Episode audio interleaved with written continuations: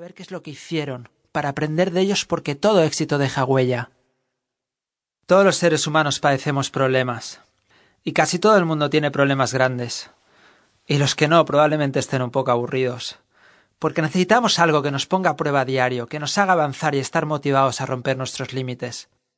Tras viajar a cinco continentes, he tenido la suerte de conocer y trabajar con personas de más de sesenta países, y cuando me di cuenta de que nuestras experiencias como seres humanos eran muy similares, me obsesionó la respuesta a estas preguntas. ¿Qué es lo que marca la diferencia? ¿Qué es lo que hace que unas personas se hundan en sus problemas? ¿Por qué otras los superan y con la barbilla bien alta se sienten listas para los próximos retos? ¿Cuál es la gran diferencia entre una persona que persevera y otra que tira la toalla? ¿Por qué hay algunos individuos a los que ninguna dificultad parece vencer y que siempre siguen adelante?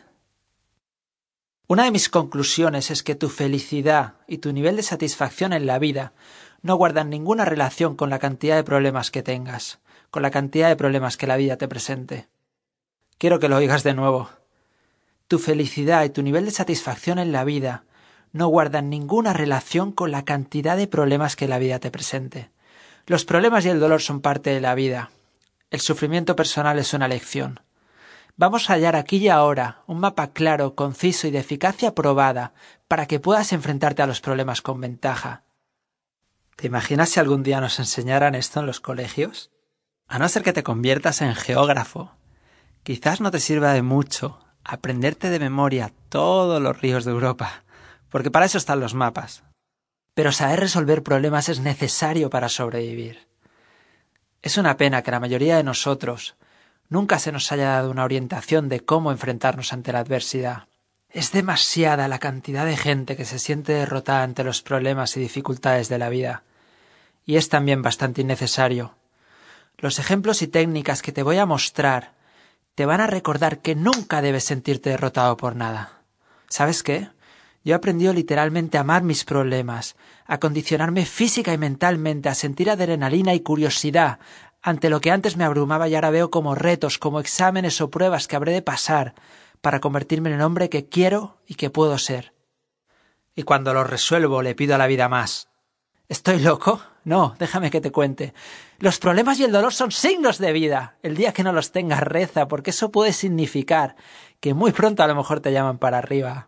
En serio, hay mucha gente que dice, bueno, yo lo que quiero es deshacerme de todos mis problemas y entonces seré feliz. Te haré una pregunta. ¿Podemos de verdad quedarnos sin problemas? Mira, yo no quiero ser aguafiestas, pero es que creo que no se puede. Los problemas nos van a acompañar hasta que suene la campana, lo queramos o no y nos haremos un favor al ver la vida como es, no como nos gustaría que fuera. Podemos aparcar los problemas por un tiempo, pero aún así vamos a tener estos retos ahí fuera a los que nos vamos a tener que enfrentar si queremos crecer como personas, mejorar nuestra calidad de vida y crear un impacto en la de otros. Te haré otra pregunta. Si estamos de acuerdo en que los problemas están aquí para quedarse, ¿tienen los problemas un propósito, una razón por la cual forman parte de nuestra experiencia como seres humanos? Yo creo que sí, Creo que hay un motivo por el cual la vida nos da estas experiencias a las que hemos etiquetado como problemas. Y quiero pedirte que con una mente abierta empieces a creerte y a pensar que están aquí para beneficiarnos.